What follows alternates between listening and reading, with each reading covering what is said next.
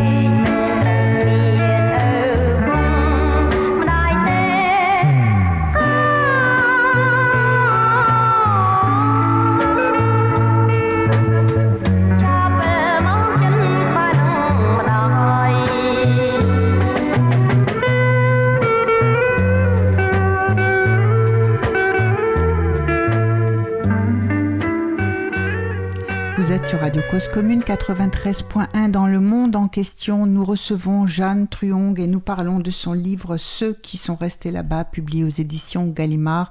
Nous sommes au Cambodge. Nous venons d'écouter une chanteuse qui était euh, très populaire avant euh, l'arrivée euh, de Pol Pot. Et dans votre livre, euh, vous citez justement ce paradoxe de l'arrivée de ce régime qui, avec Pol Pot, qui a étudié en France, et puis ses empreintes d'idéologie avec cette, hybridation dont vous parlez, plus de culture traditionnelle. Et vous dites dans votre livre, permettez que je vous cite et que je vous lise, le communisme était l'enfant du capitalisme et de l'industrialisation, l'enfant du matérialisme.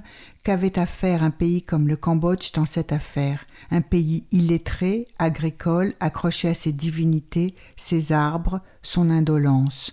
Nous étions des arriérés avérés et attestés. Nous ne pensions qu'à faire nos offrandes de fruits et de fleurs, à vénérer nos déesses, à répandre notre encens, nous incliner devant nos mendiants et écouter nos musiques d'un rythme lent et rapide. Nous savions entrer dans leur tourbillon lascif.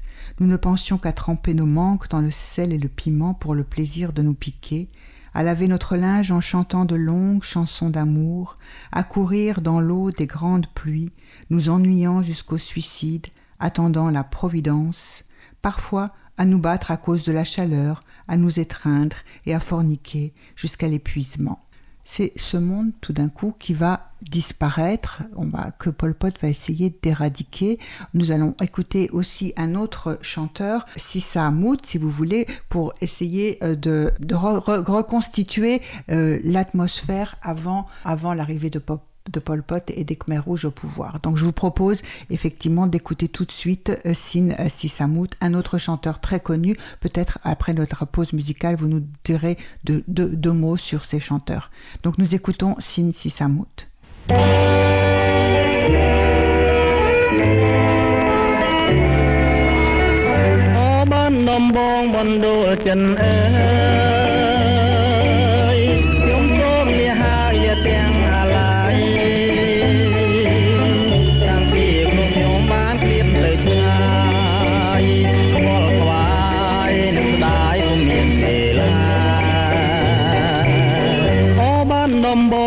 កម្មវាសនាដែលខ្ញុំប្រាថ្នាគ្មានពេលទំនេរបើសិនជាគូខ្ញុំពីបបេសូមឲ្យមានស្នេហ៍ដែលឃើញព្រាដាមកូនឡងយូរឆ្នាំចាំទេ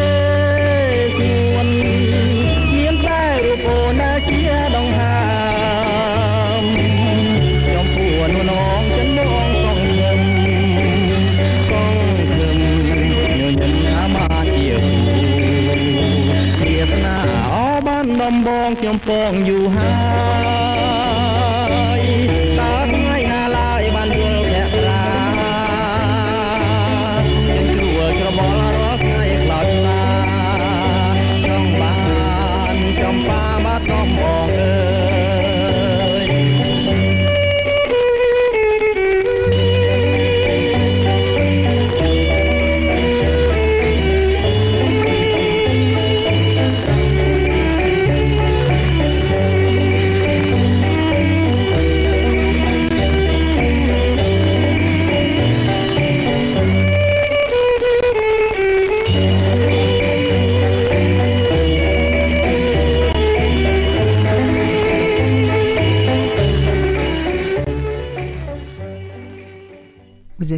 Cause Commune 93.1 dans le monde en question. Nous recevons Jeanne Truon, que nous venons d'écouter Sin Sissamout, l'un des chanteurs, donc les deux chanteurs que nous venons d'écouter, qui nous rappellent la musique qu'on écoute à l'époque, euh, deux chanteurs populaires. Que leur est-il arrivé sous le régime de Pol Pot? Oh, ils ont été tués. En fait, Pol Pot a éradiqué tous les artistes et les intellectuels, tous ceux qui euh, pensaient, enfin, tous les talents du Cambodge. C'est vraiment dramatique puisque à la sortie de, la, de la guerre, à la sortie de cette histoire, il ne restait plus de chanteurs, de musiciens, ni de médecins. Donc euh, le Cambodge euh, euh, a subi toutes ces blessures. Jusqu'aujourd'hui, le Cambodge en paye le prix Oui. parce qu'il faut euh, évidemment euh, recréer tout ça. Oui, parce Euh, que tout, des, bah, des générations ont été euh, décapitées ou sont mortes. euh, et euh, effectivement, il faut l'élite, l'élite en particulier, et tout le monde d'ailleurs. Euh, rappelons quand même que c'est en quatre années, c'est très très court, qu'on a assez peu su ce qui se passait. Et euh, on le découvre euh, tout, tout d'un coup brusquement, où on a fait semblant qu'on ne le savait pas. Je, vous, je voudrais bien vous entendre. euh, Oui, alors moi-même, je suis à la recherche d'une forme de vérité sur Ouais. cette période. oui, Parce que chacun de nous euh, avons vécu euh, des bribes de cette histoire, oui, euh, même si c'est une histoire commune et il se trouve que on a tous subi à peu près la même chose. Mais ensuite, qu'est-ce qui a amené à cette tragédie? C'est une question qui reste euh, vraiment encore très cuisante et très vive. Et il faudrait des historiens pour se pencher sur cette question et que les historiens ouvrent les archives parce que euh, je pense que le Cambodge est un des pays qui est euh, le moins connu. En fait, cette période est une des moins connues. euh, pour une raison un peu spéciale, un peu paradoxale, c'est-à-dire que on a été tous frappés, stupéfiés par euh, le nombre des morts, par l'horreur de, de Pol Pot, mais cette horreur a généré une forme de blocage aussi dans la reconstitution de l'histoire de cette période. Euh, C'est-à-dire que euh, sous prétexte que ça a été tellement horrible, on ne peut pas vraiment en parler de manière objective. Donc on relègue ça à la folie de, de Pol Pot, Oui. à la folie d'un homme, ce qui est tout de même très réducteur. Il y a toute une histoire encore à faire, toute une histoire à écrire, à constituer. Bien sûr, Ritipan euh, est l'un des, des précieux euh, artistes qui, euh, qui s'est attelé à la tâche. Donc lui, il s'est vraiment concentré sur euh, la manière dont, euh, dont Pol Pot a, a établi tous ces mécanismes de terreur. Mhm. Mais il y a aussi l'histoire, euh, la grande histoire mondiale, en Oui. fait, dans laquelle s'inscrit euh, cette, euh, cette tragédie, à savoir que euh, la conjonction, en fait, de la, de la guerre de décolonisation avec la guerre froide, qui s'est transformée voilà. en guerre froide.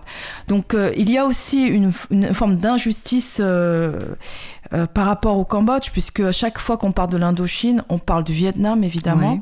mais on ne parle jamais du Cambodge. Oui. Or le Cambodge, l'histoire du Cambodge et l'histoire de Pol Pot s'inscrit complètement dans la continuité de l'histoire de l'Indochine. Mhm. C'est l'extension de la guerre du Vietnam avec les bombardements américains, hein, 550 000 tonnes quand même de bombes qui ont causé napalm, euh, oui. des na- du napalm, de l'agent orange, tout ce Oui. qui euh, a été utilisé euh, euh, au Vietnam l'a été aussi au Cambodge. Oui, Et ça a quand même causé un demi-million de morts avant que Pol Pot n'arrive. Le pays était dans un état de chaos total, puisque euh, il y avait euh, 800 000, euh, plus de 800 000 réfugiés sur les routes, dont une partie évidemment est allée se réfugier euh, dans les camps communistes euh, à la frontière Oui. vietnamienne. Donc il y a des raisons totalement objectives qui a poussé vers le communisme un certain nombre de gens. Il y a évidemment euh, le communisme, c'était la promesse de la décolonisation. En réalité, les gens étaient plutôt anticolonialistes, mais n'étaient Ouais. absolument pas communistes au Ouais. départ. Et il y avait aussi 400 000 réfugiés euh, dans les portes de, de Phnom Penh. Donc c'était Ouais. vraiment un chaos généralisé. Et Pol Pot euh, est arrivé. Et donc euh, ensuite, je pense que les Français de les, les pouvoirs français étaient au courant puisque euh, les Français ont été évacués, il n'y a pas eu de mort française. Mhm. Donc euh, il y a eu des tractations probablement avec Pol Pot. Mais tout ça, je, je ne suis absolument pas euh, en mesure de vérifier ni de vous affirmer de manière certaine. Il y a un- tout un travail historique à faire là-dessus.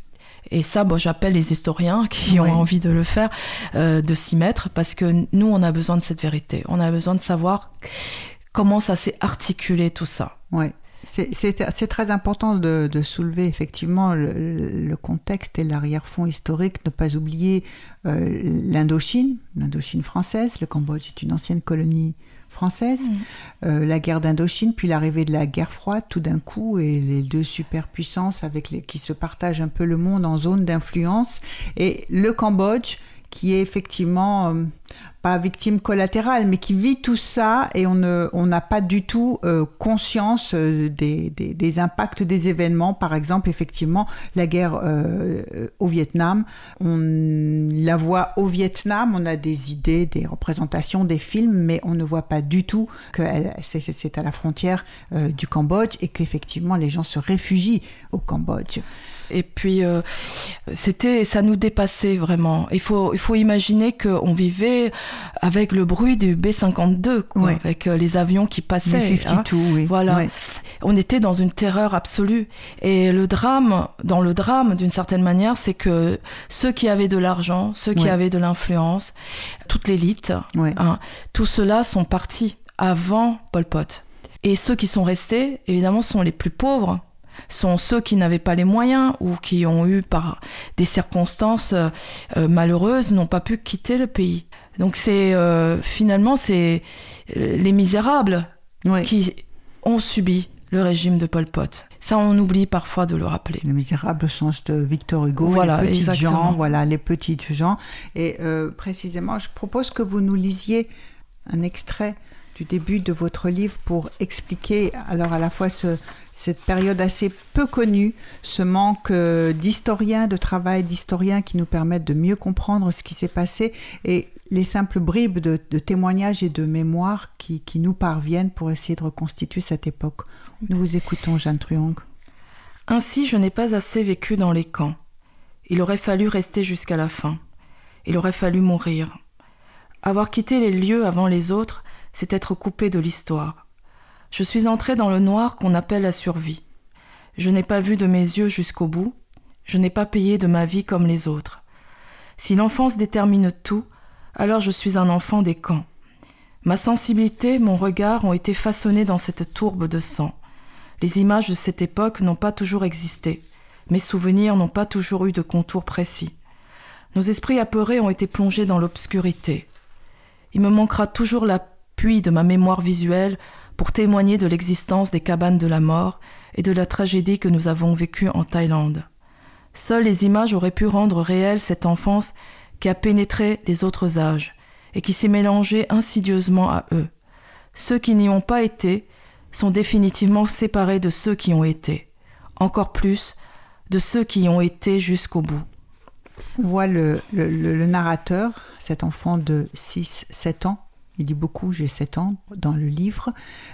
Effectivement, euh, il grandit dans les camps et l'histoire se passe à peu près en 1978, c'est-à-dire au moment où les troupes vietnamiennes vont commencer à rentrer au Cambodge, mais en même temps, euh, les camps se libèrent et certains, euh, c'est la guerre entre les Khmers rouges et, et les troupes vietnamiennes, et donc la population qui quitte les camps euh, se réfugie. Et l'épisode particulier que va connaître ce jeune narrateur de 6-7 ans, c'est dans la fuite en Thaïlande, où un autre épisode tragique arrive de l'histoire, aussi mal connu. Hein. Vous nous aidez vraiment aujourd'hui à reprendre conscience de, de tout ce qui s'est passé. Alors, quelle est la particularité de, de cet enfant? Alors, Naran, euh, c'est un enfant qui n'a pas été vraiment abîmé par le régime de Pol Pot. Ça, j'ai tenu à ce que euh, ça soit ce regard et, et euh, cette âme-là qui parle. je pense que c'était un peu la mienne aussi. Parce qu'il y avait beaucoup d'enfants qui ont été complètement, euh, voilà, comment dirais-je, eh ben, plus qu'abîmés, c'est-à-dire endoctrinés. D'abord, ils étaient élevés loin de leurs parents. Oui, tout à fait. du contexte familial. Mm. Et on, ils devenaient des, des jeunes, euh, des inconditionnels du régime euh, des Khmers rouges. Oui, c'était les soldats, c'était les gardiens, c'était l'œil euh, de, de, Pol Pot en fait. Hein. il y avait même des enfants qui ont dénoncé leurs parents pour devenir des héros du mhm. régime, qui ont tué voilà toute une toute leur famille en fait hein, euh, parce qu'ils n'étaient absolument pas conscients de tout ça. Soit tués soit fait tuer oui. Voilà parce que en fait au Cambodge les bourreaux étaient des enfants. Ils avaient 12 ans 13 ans c'était les soldats de Pol Pot. Donc ça c'est euh, aussi un contexte qu'il faut rappeler. Parce que tous les bourreaux qui aujourd'hui coexistent avec euh, donc les victimes sont devenus adultes. Donc du jour au lendemain, ils sont aussi réveillés d'un cauchemar immonde. Et, et, je pense que moi, j'ai beaucoup de compassion aussi pour eux, parce que maintenant, ils doivent vivre avec ça. mhm. avec cette conscience-là. Alors Naran, c'est... Euh, en fait, le personnage de Naran dit une chose qui est très importante, c'est que nous ne naissons pas avec euh, une même moralité, d'une certaine manière. Nous ne sommes pas égaux en morale dès la naissance. C'est ce que moi, je, crois. Bien sûr, il y a l'éducation, il y a la chance. Hein. Vous avez été pris euh, dans les mailles de Pol Pot vraiment dès l'enfance ou pas. Mais il y a des enfants comme Naran qui ont une forme de, de compassion pour les autres immédiate. Comme si, euh, comment dirais-je, il était capable de voir vraiment la souffrance des autres, de la reconnaître et de ne pas la nier. Parce que évidemment, euh, dans des contextes aussi extrêmes, il n'y avait je, pour résumer, il n'y avait vraiment que deux possibilités, euh, deux, deux, attitudes dans la vie. C'est-à-dire soit euh, on reconnaissait effectivement la souffrance des autres et on essayait de les soulager, au-delà même de la peur de sa propre mort en fait, soit au contraire on la nie et on rentre dans la spirale de la survie individuelle. Hein. Et, et, je pense que ça, ça fait... Euh, une frontière euh, voilà, infranchissable entre deux types d'humanité. Alors, Naran, il est enlevé à sa famille et il parvient à. En fait, c'est pas lui, c'est plutôt sa mère à faire comprendre, enfin, à, à, à cette statue exceptionnelle de pouvoir retourner vivre auprès de sa mère. Oui, Naran, il était encore petit. Et surtout, avec la mort de, son père et de sa sœur, sa mère a réussi à négocier auprès des, euh, des gardes du camp, voilà, que son fils reste avec elle. Donc ça, c'est euh, c'est une grande chance pour Naran. Il n'a pas été endoctriné comme les autres enfants. Il n'a pas été retiré à, à, de, euh, à sa mère, en fait. Mhm. Hein. Donc même si sa mère euh, est plutôt quelqu'un d'absent, quelqu'un d'hébété, complètement paralysé par les événements, oui, profondément euh, traumatisé par la perte de son de son de son mari et de, son et de, sa, fille. oui, tout à fait. Et elle, ne, euh, elle, ne s'en remet, elle ne s'en remet pas. Non, elle, ne, s'en remet pas. Remettre, y compris, elle n'a pas la force. Enfin, si j'ai compris, elle n'a pas la force de s'occuper de son fils. Et c'est un peu son fils qui s'occupe d'elle. Oui, c'est-à-dire dans ce, contexte-là de chaos, en fait, ce n'est pas du tout rare que les enfants euh, prennent le rôle des parents. Et c'est les enfants qui protègent leurs parents, mhm. qui leur donnent la force de continuer. Euh, pourquoi? Parce que l'enfant, en fait, euh, n'est pas écrasé comme, surtout un enfant comme Naran qui a toujours vécu dans les camps. Lui, c'est sa réalité. Il se bat au jour le jour. Hein. Il vit au jour le jour et c'est euh, c'est la survie à chaque minute. Tandis que la mère, elle, est hantée par euh, un autre monde, un par le passé, et n'est absolument plus capable euh, de réagir. Et c'est plutôt euh, une sorte de mannequin mou hein, que trimballe finalement Naran, en fait. Mais il tire quand même toute sa force de l'amour qu'il a pour sa maman. Oui. Et ça, le, ce lien indéfectible entre l'enfant et la mère n'a pas été rompu. comme pour d'autres enfants. Donc c'est cette... Euh, c'est presque une asymétrie, n'est-ce pas, de, dans, dans, dans, cet amour, parce que la mère est tellement perturbée qu'à certains moments, Naran dit, mais si seulement elle avait...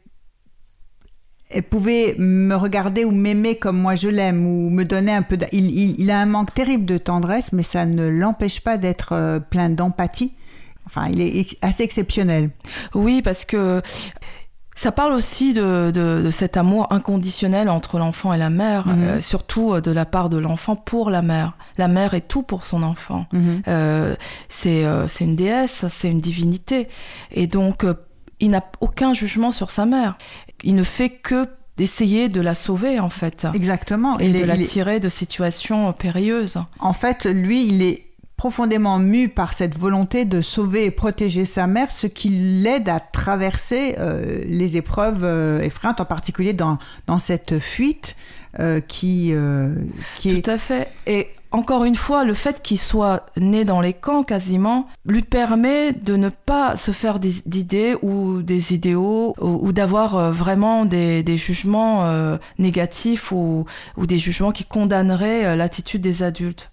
Je crois que d'emblée, il a compris qu'il était là pour sauver les adultes. Et c'est effectivement un être exceptionnel, euh, mais dans sa solitude profonde aussi. Oui. Je ne l'ai pas tant décrit dans ce sens-là, mais on peut l'imaginer. Euh, En plus, euh, n'oublions pas hein, qu'il est muet. Donc, euh, il communique avec, facilement avec sa mère parce que par, par geste, mais il a du mal à communiquer avec les autres. Il ne communique pas avec les hommes, en fait. ouais. Mais en revanche, euh, il, euh, il a une forme de transcendance Mhm. euh, qui lui permet de communiquer avec une force euh, divine, Ouais. on va dire, qui le protège. Il est relié à autre chose, cet Ouais. enfant. Et c'est ce qui lui donne toute sa force et toute sa puissance, je pense. Oui, c'est ce qui donne la, la force à votre roman, c'est-à-dire que on sent qu'il y a la possibilité, enfin dès le départ, que il va, ils vont s'en tirer. Enfin, il, il- il- il y a de l'espoir et tout n'a pas été détruit dans ces quatre années de, de- de folie meurtrière euh, euh, dont jusqu'à aujourd'hui on n'a pas percé tous les secrets et les mystères. Oui, tout à fait. Il y a aussi les mystères de l'être humain, en fait, et, et de l'enfant même. C'est-à-dire euh, comment cet enfant a pu exister, euh, Ouais. comment il a pu s'en sortir, comment il a pu aussi formuler des choses. Et je pense que c'est parce qu'il parle justement à cette force inconnue, on ne sait pas trop comment. Ouais. Je pense que c'était une protection pour lui. Et cette protection, euh, comme un talisman, hein, Mhm.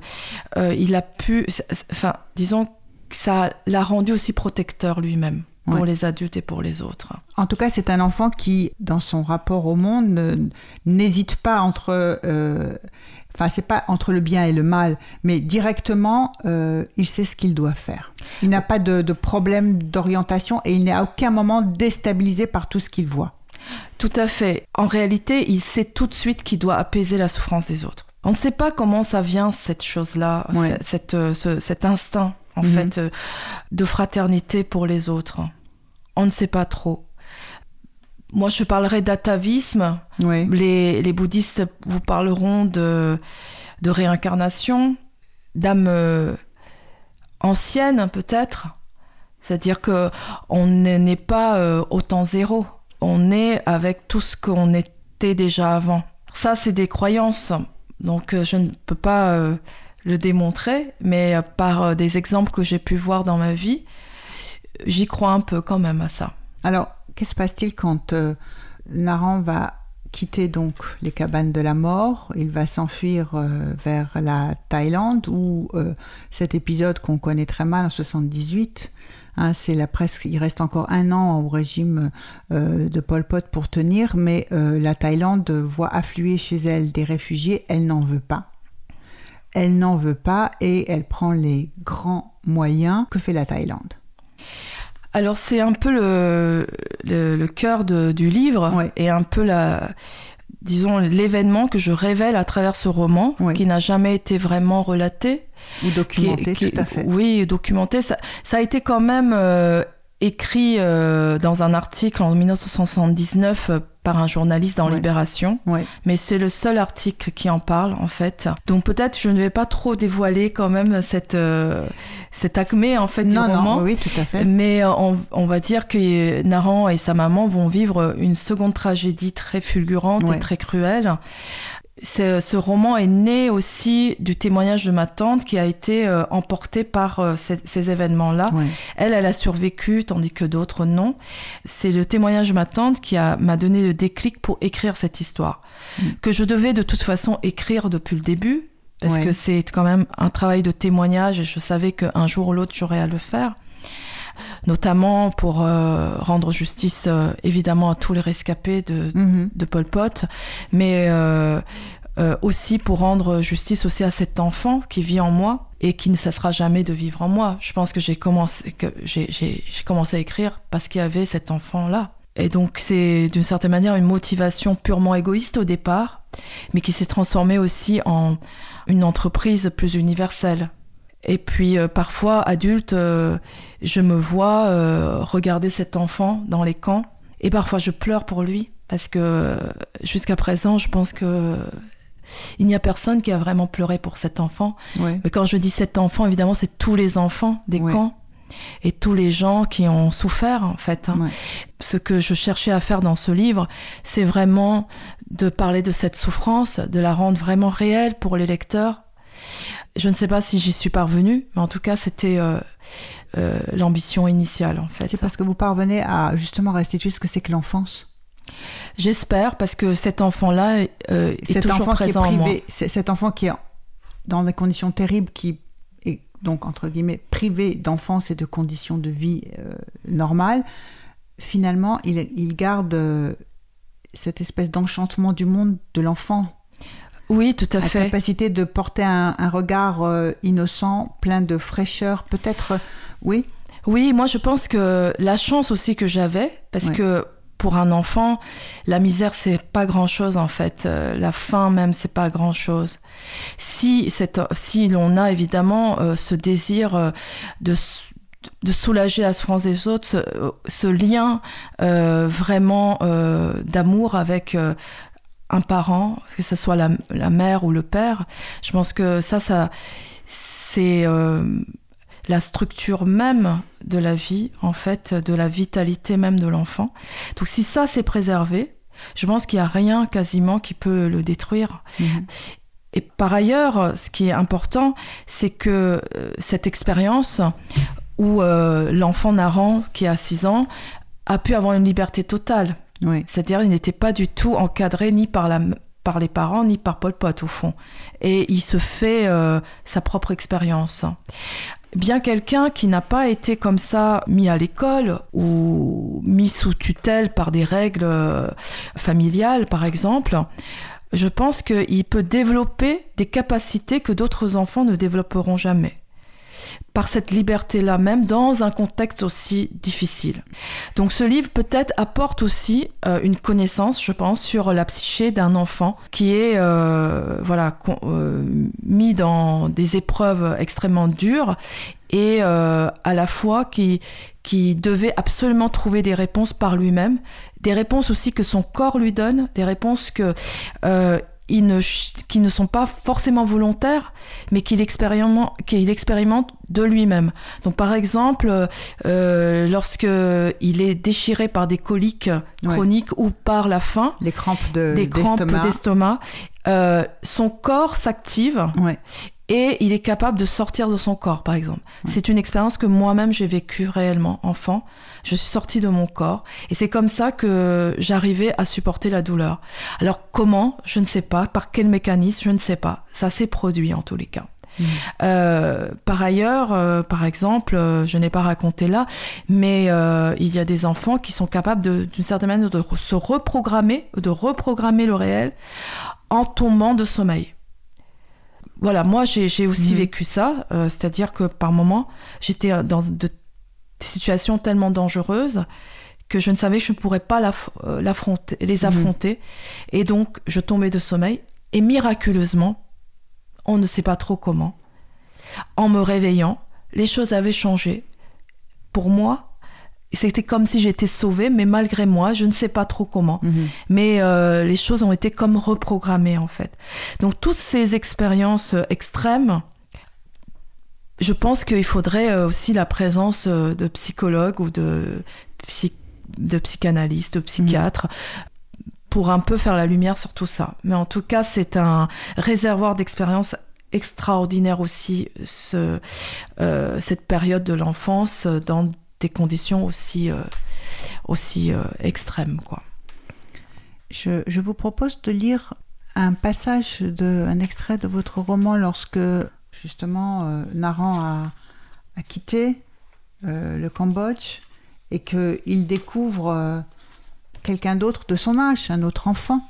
Oui, alors nous arrivons, je vais vous lire un passage où euh, euh, Naran et sa maman euh, ont été plus ou moins sauvés. Ils Ouais. vivent avec une famille de paysans thaïlandais, euh, dans, donc dans des conditions normales, entre guillemets. Oui, c'est la première fois que, euh, oui, c'est, enfin, le retour, enfin, c'est la première fois que ce qu'on appelle normal, lui, il le découvre, il l'a jamais connu. Voilà, il n'a jamais connu, donc euh, c'est aussi une situation difficile pour lui, Oui. contrairement à ce qu'on pense, Oui, c'est-à-dire tout bah, cet univers complètement inconnu. Voilà. Voilà. Dont il n'a aucun code et aucun, enfin, qui est, enfin, il faut, il faut qu'il l'apprenne et qu'il le découvre. Tout à fait. Puis là, il faut ne faut pas oublier qu'il a toujours vécu dans la peur. Donc Oui, oui. là, comment vivre sans la peur? Voilà. Pendant que ma mère et la femme du paysan s'occupaient, je passais mon temps avec la petite fille de la maison.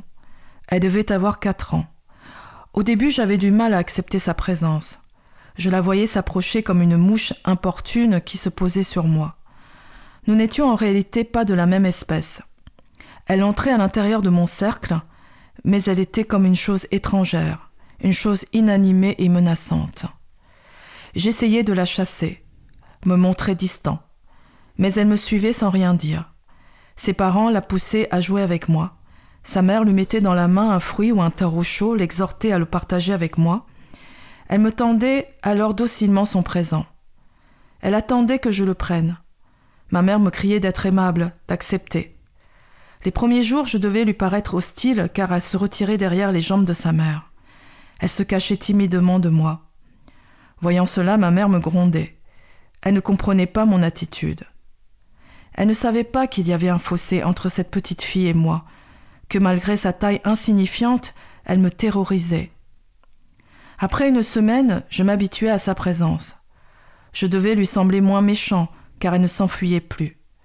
Elle me scrutait avec curiosité, essayant de deviner ce que je faisais. En réalité, je passais mes journées à attendre que la nuit vienne.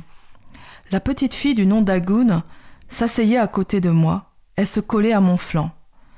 Un jour, d'un signe de la tête, elle m'a entraîné vers la rivière. Les rives étaient ombragées, l'eau était pure, cristalline. On y voyait le fond. Je m'assis, m'absorbais dans le flux étincelant de la source. Je me sentais rafraîchi et lavé. Accroupi à son bord, j'ai plongé mes mains dans l'onde claire. Agoun me rejoignit. Tout naturellement, ne constatant aucune réaction de ma part, elle s'est blottie contre moi. C'était ainsi qu'elle faisait avec ses parents. Elle se glissait entre les bras de son père ou de sa mère, puis s'abandonnait contre eux. Je n'avais jamais pu faire ça avec la mienne. Je ne savais pas si cela me terrifiait ou si cela me faisait envie. C'est un très beau, un très bel, extrait du, roman dans lequel euh, aussi il découvre euh, sa mère. Parce que euh, quand ils arrivent, on leur donne, on leur donne, les paysans leur donnent des habits, n'est-ce pas? Et la mère, pour la première fois, se peigne les cheveux et se les rassemble en chignon. Et tout d'un coup, il voit sa mère comme il ne l'a jamais vue. Oui, tout à fait. C'est c'est un émerveillement. C'est un émerveillement. Pour moi aussi, j'ai j'ai vécu ce genre d'émerveillement. Par exemple, euh, voir pour la première fois euh, sa mère euh, propre Oui. dans des habits neufs. C'est comme si vous découvriez pour la première fois euh, un autre visage euh, de votre mère, un autre Ouais. visage de l'être humain même. Et sa maman aussi a eu le même émerveillement euh, Devant son de- fils. devant son fils. Voilà. Habillé, tout habillé, tout propre, avec des, des Tout à nouveaux fait. habits. C'est-à-dire que, euh, voilà, quand on était euh, au fond du trou comme ça, dans la boue, enfin pataugeant dans, tout le temps dans, dans la saleté, ce qui nous semble tout à fait normal et habituel euh, devient un miracle. Et je pense que moi j'ai gardé un petit peu ce, cette faculté à m'émerveiller du moindre rien en fait, parce que c'est vraiment miraculeux. C'est euh, pouvoir vraiment voir tout l'enchantement des choses ordinaires en fait. hein. C'est vraiment quelque chose qui est tout à fait réel pour euh, nous qui sommes euh, sortis de ça en fait.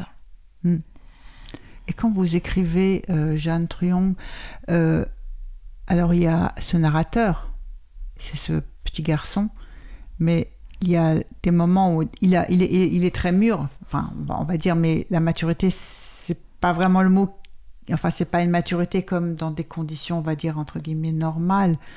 Est-ce qu'il y a toujours ce... Au moment où vous, vous écrivez, il y a ce passage à ce garçon, à vous, à vos souvenirs, à différentes oui. étapes? De la vie, c'est-à-dire à des consciences et des réflexions actuelles, et puis euh, ces souvenirs d'enfant qui, semblent d'une, ou, ou ces, ces jugements ou cette capacité de juger d'une situation. Oui, moi je, je, je pense que hum, c'est d'abord un enfant, mais un enfant qui a grandi, qui raconte. C'est quand même narrant, euh, adulte, Oui. qui raconte en se mettant à la place de l'enfant qu'il était. À 6-7 ans. Voilà, donc euh, ces réflexions sont à la fois des réflexions d'adultes, Oui. mais fait. On c'était sent très bien, enfin, on sent les deux, on sent ces deux moments. Et euh, je pense que euh, peut-être ce qui fait qu'on ne pense pas que c'est un adulte, c'est parce que c'est vraiment l'enfant narrant qui parle à travers les âges en fait. Et donc ces, ces deux ces deux différents euh, âges se confondent.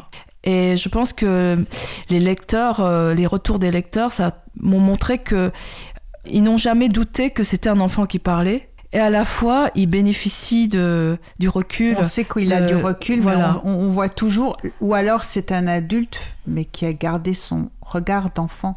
Enfin, l'enfant n'est jamais mort. Et ce qu'il a vécu n'est enfin, jamais mort. Enfin, son regard, parce que c'est la façon dont il pose un regard sur le monde. Et ça, c'est toujours présent. Tout à fait. Moi, je, euh, Naran, c'est vraiment l'enfant euh, qui est resté en moi. hein. C'est-à-dire que je pense que chacun a un âge prédominant en lui qui ne quittera euh, probablement jamais, bien qu'il évolue à travers les ans. Mais je suis restée cet enfant de 5-6 ans, en fait. hein. Et même mes réflexions d'adulte, d'une certaine manière, sont moins mûres que les ré- réflexions d'enfant que j'étais Ouais. parce que euh, j'étais capable de déjà de mettre des mots, d'esquisser comme on appelle aujourd'hui des concepts très Ouais. très tôt en fait. Et ça aussi c'est quelque chose qu'il faudra euh, certainement euh, euh, étudier avec un spécialiste ou je ne sais pas, mais ou en tout cas ça donne une autre image de l'enfant. euh, qu'on a ici en, en temps euh, de paix, en temps normal. Euh, en fait, les capacités de l'enfant sont infinies, en fait, vraiment infinies. Et, et par exemple, moi, je, n'ai, je, n'ai, je ne suis pas coupée de cet enfant, comme on dit, par des étapes de la vie ou Ouais. par des, des, euh, des catégories d'âge de la vie. J'ai l'impression que j'ai une continuité, j'ai une mémoire totale de, de mon enfance encore aujourd'hui. Et quand vous faisiez de l'écriture expérimentale, avant d'écrire ce roman-là, où il était cet enfant? En Il vous? était là aussi. Il était là aussi? Il était là aussi, bien sûr. Mais Euh, c'est toujours, en fait, c'est toujours à partir de cet enfant, cette période, on va dire, prédominante, enfin, qui, qui, qui au moment où vous écrivez est là. Oui, alors qu'est-ce que c'est que cet enfant au Ouais. fond hein? Cet enfant, c'est la capacité de prendre tout ce qui vous arrive comme un objet d'étude naïf. C'est-à-dire ne pas mettre de, ne pas avoir de préjugés, ne pas avoir de concept, mais de créer soi-même sa propre pensée à partir de l'expérience, euh, Oui, à partir de ses vraiment- propres il- il- connexions. voilà, il pense vraiment par lui-même. Il se forge euh, euh, ses propres, euh, on va dire, ses propres concepts et ses propres repères. Et je pense que je n'ai absolument pas changé dans la vie de ce point de vue-là. Euh, c'est grâce à ça que j'ai pu apprendre le français rapidement, parce que je me suis fait mes, propres règles et que j'ai observé les choses à chaque minute de ma vie, autant dans les camps que en- à l'arrivée en France qu'aujourd'hui. Euh, et voilà, c'est c'est ça, euh, cet enfant qui est en moi. Je vous propose une pause musicale. Nous allons écouter euh, eh bien, un groupe de rock cambodgien, n'est-ce pas, qui s'appelle euh, euh, Pony Oax avec le chanteur. euh, euh, Alors, pardon, oui. ce n'est pas un groupe cambodgien, c'est un groupe français. Mais Nicolas Kerr le chanteur est Voilà. d'origine. Enfin, vient de cette histoire vient de aussi. cette histoire aussi. C'est un, je dirais, je, que c'est un, écho, un éclopé euh, invisible de cette histoire. Nicolas Voilà. Kerr qui, Qui nous est- a quittés récemment au mois, au mois de mai. Tout à fait. Et je voulais lui rendre hommage, voilà. Alors nous écoutons donc euh, The Music Never Dies de Pony Oax.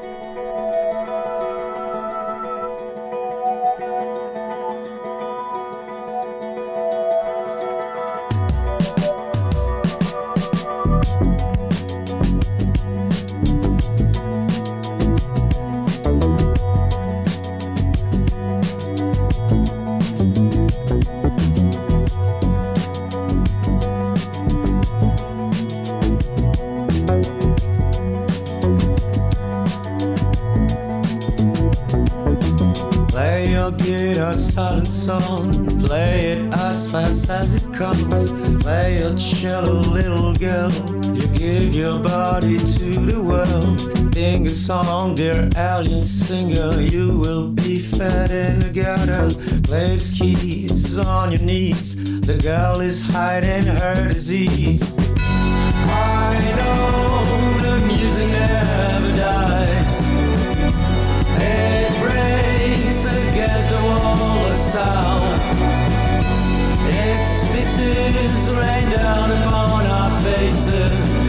Slice up like a knife through our minds and through our thighs. Did you draw my little soldier, martial style, your cannon photo? Dressed in blood, shoot for the stars as the horns tear you apart. Dress in blood and crimson scars, fake your death and crash your car. Cross your race for all to see, sold to a Broadway tragedy. I know It breaks against the wall of sound. It spits rain down upon our faces. They slice up like a knife through our minds and through our thighs.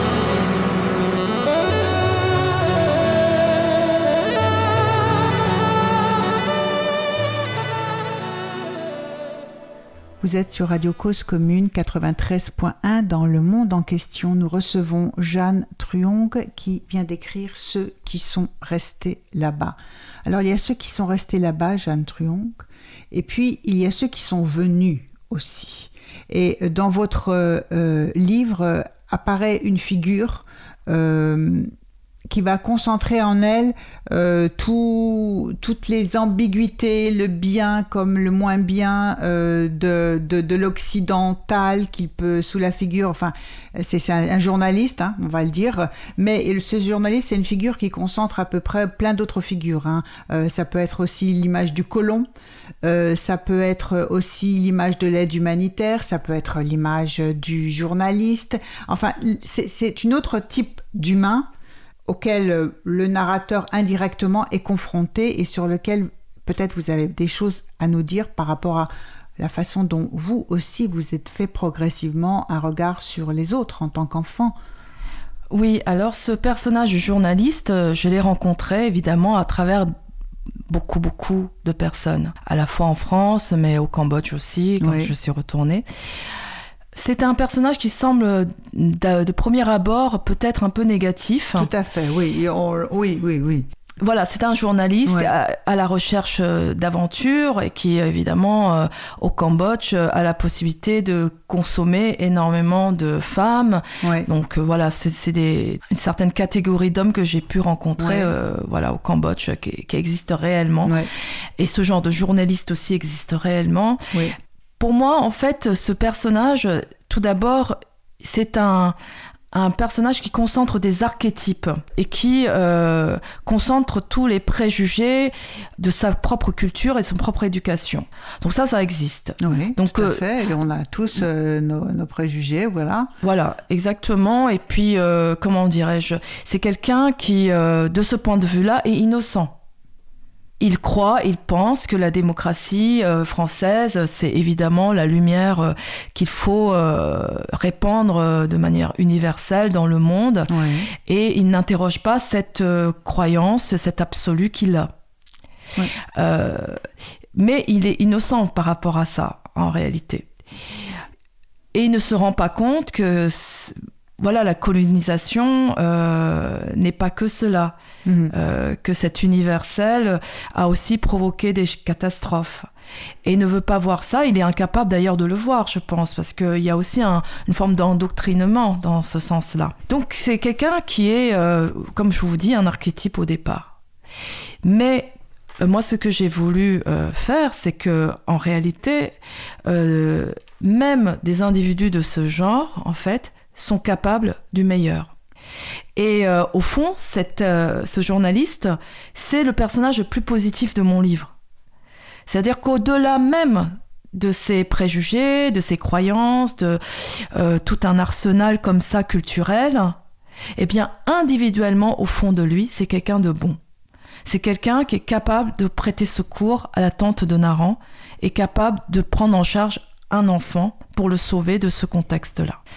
Donc, malgré lui, d'une certaine manière, c'est-à-dire que, au-delà des discours, hein, au-delà des, idées, au-delà des idéaux, etc., euh, dans des situations particulières, c'est là que l'individu réel se révèle. Et ce journaliste, il se révèle être un être euh, bienveillant, un être euh, euh, qui a de l'empathie de et de la sympathie pour les autres. Qui va effectivement faire, va utiliser tout ce qu'il a, toutes les ressources qu'il peut avoir pour sauver un enfant. Mais il passe quand même par une étape, je dirais, incroyable, c'est-à-dire qu'il se rend compte progressivement de ce qui se passe. il on ne peut pas aller au Cambodge il ne peut pas y aller, mais on entend, euh, il entend des choses et, il dit, il, il, dans son hôtel. Ah mais euh, c'est curieux quand même, les Cambodgiens, vous aviez l'air d'être euh, un peuple euh, très gentil, très doux, enfin bref, tout bien sage, avec toutes les caricatures et les clichés qu'il peut avoir effectivement sur ces femmes que qu'il consomme sans modération, on va dire. Et finalement, il dit oui, mais alors finalement vous n'êtes pas si pas si pas si gentil que ça et pas si comment il dit? Pas si pacifique que ça, puisque vous êtes capable de ces horreurs-là. Mais il remet tout ça, enfin, quand il prend conscience qu'il y a des horreurs qui se, qui sont, se passent sous ses yeux, il euh, l'attribue la responsabilité entière aux Cambodgiens. Oui, à la race cambodgienne même. C'est-à-dire que, mais ça c'est assez courant en fait. Euh, c'est-à-dire euh, c'est le degré zéro un peu de la pensée. C'est-à-dire qu'on est, on est dans, dans la catégorisation de gens. Évidemment, aucun peuple, et ça je vous l'assure, je suis passée par là, euh, il n'y a des, que des anges ou il n'y a que des démons. Ça, ça n'existe pas. il y a des individus, voilà, avec euh, effectivement des croyances, une culture, etc. Mais euh, cette façon de, de rendre angélique tout un peuple, c'est un peu bizarre pour moi. C'est déjà de l'ordre de, bah, du préjugé, et puis même un préjugé positif. Hein. On voit très bien les contradictions, euh, le discours contradictoire, parce qu'ils sont tout bien et après tout mal. Oui, tout à euh, fait. voilà, c'est de la généralisation. Mais il y a un autre euh, personnage aussi, enfin peut-être vous dites le journaliste, cette figure extérieure qui est le plus capable d'un acte bienveillant, le personnage le plus positif. J'aurais pensé à Préa quand même. Oui, Préa qui est... Euh, Pour lui, là, c'est vraiment euh, un personnage hors du commun. D'ailleurs, euh, c'est ce que dit Naran. Il dit, j'avais connu toutes sortes de, personnes horribles, mais Préa, c'était un héros. Oui, disons que pour moi, le journaliste, c'était pour dire que voilà, un individu peut très bien, avec tous ses préjugés, malgré tout, bien agir. Mais Préa est d'emblée un héros un héros positif dans, mon, dans mon livre. Il n'y a pas de, de, mélange de ce point de vue-là. D'accord. Euh, c'est un, c'est un peu le. Disons que Préa, c'est aussi comme Naran, à sa manière, un être protecteur pour les autres. Et il va aider la tante de Naran à les sauver, mais aussi à sauver euh, tout un peuple en fait euh, qui, qui, qui, vont vivre ce, cette tragédie en Thaïlande. Mm. Préa, n'oublions pas, c'est un Thaïlandais et il se dissocie et se désolidarise de son peuple pour aider les Cambodgiens. D'ailleurs, pour lui, il n'y a absolument pas de différence euh, humaine, hein, de différence de nature entre les Cambodgiens ou les Thaïs. C'est la même chose, ce sont des hommes. Oui, à un moment donné, pour un petit dialecte, de variante de dialecte, on a tué. Euh, il y a un moment où justement, il y a cette, ces, euh, oui, n'oublions pas que la Thaïlande et le Cambodge, c'est exactement la même culture. Il y a juste un, c'est vraiment la, même langue. dialecte. c'est ça. C'est presque la même langue. Donc, euh, en réalité, quand on dit qu'on tue pour des, des bon, pour des raisons ethniques ou, ou pour euh, des raisons de classe sociale, etc., sont des prétextes. Faut, ce sont des prétextes. Mhm. Ce sont des hommes qu'on tue et on le sait très bien que ce sont des hommes qu'on tue. On les tue pour X raisons, euh, pour des raisons surtout cyniques en fait. Par exemple, euh, lorsque la Thaïlande commet euh, ce massacre, évidemment, elle le commet pour des raisons très très spécifiques qui sont mentionnées dans le livre, qui sont des raisons économiques, politiques, etc. Mais et ensuite, on met ça sur le plan euh, de catégories ethniques, etc. Mais en réalité, euh, c'est toujours pour des raisons, euh, je dirais, beaucoup plus tangibles et matérialistes que, que ce que l'on croit. Je vous remercie, Jeanne Truank, de votre participation à notre émission qui touche à sa fin. Nous allons nous quitter tout de même en écoutant un barde cambodgien euh, qui va chanter une berceuse, Regret de l'éléphant. Dans ce livre, on a beaucoup parlé d'un petit, euh, d'un narrateur, d'un enfant de 6-7 ans. Et c'est en dehors d'un livre qui nous fait connaître le Cambodge et la Thaïlande. C'est un merveilleux livre sur l'enfant euh, et, les mystères de, l'enfance et sur l'enfant qu'il y a en nous. Euh, vous pouvez dire deux mots euh, sur ce rescapé du génocide, ce barde? Deux mots. Moi, en fait, j'ai choisi toutes ces chansons cambodgiennes, et notamment ce barde, parce qu'on est on peut déjà sentir uniquement dans les mots et dans les mélodies euh, ce qu'était le Cambodge, qui était totalement différent de voilà de ce que le communisme préconisait. La langue, euh, c'est une langue pleine de voyelles très longues, très infinies, très peu de consonnes, très peu de consonnes martelantes comme euh, le communisme. Oui. tous ces mots en isme qui mhm. sont arrivés au Cambodge, qui sont tellement étrangers à notre culture de, de base en fait. Alors écoutons euh, Regret de l'éléphant chanté par Kong Nai, un rescapé euh, cambodgien et barde actuel. Merci en régie à Karim et à Baptiste et merci à vous Jeanne Truong. À très bientôt pour une prochaine émission. Merci à vous. Au revoir.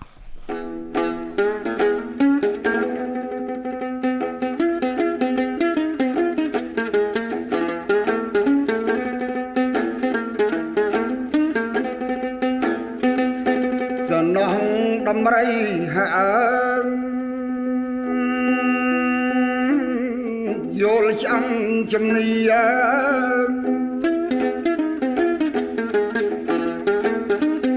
សំឡាញ់កាយចិត្តអើយស្រណោះណែដំរីយល់ឆ្អឹងជំនី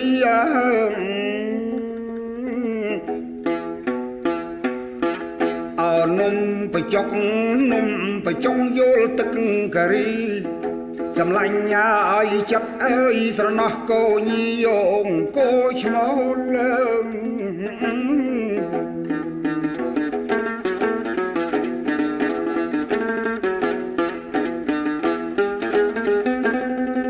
ណោះដំរីហើយឲ្យយល់ដៃ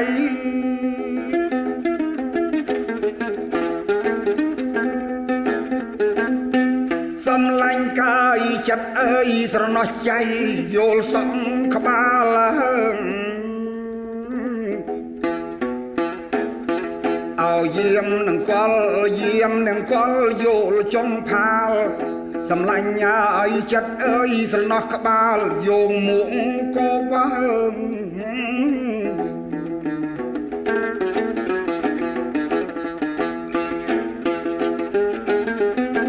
ស្រណោះដំរីអា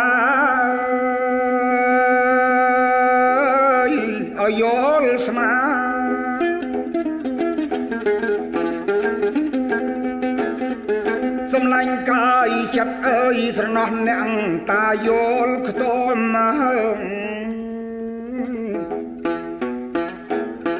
អោណាកូនយួនស្រណំកូនយួនយល់នំគួមមកសំឡាញ់ញ៉ាអីចិត្តអើយនំគួមយល់នំអនសំជ្រូកកើ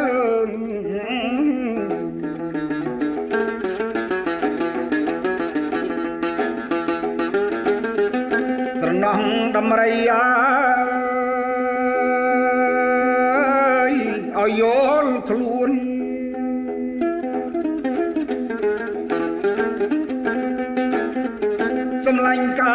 ចិត្តអើយស្រណោះកូនយួនយល់ខលាញ់យ៉ាង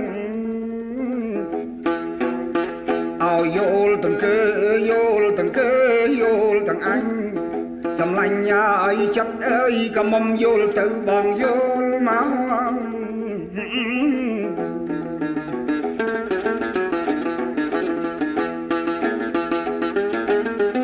ស្រណោះណែមេដំរីយ៉ា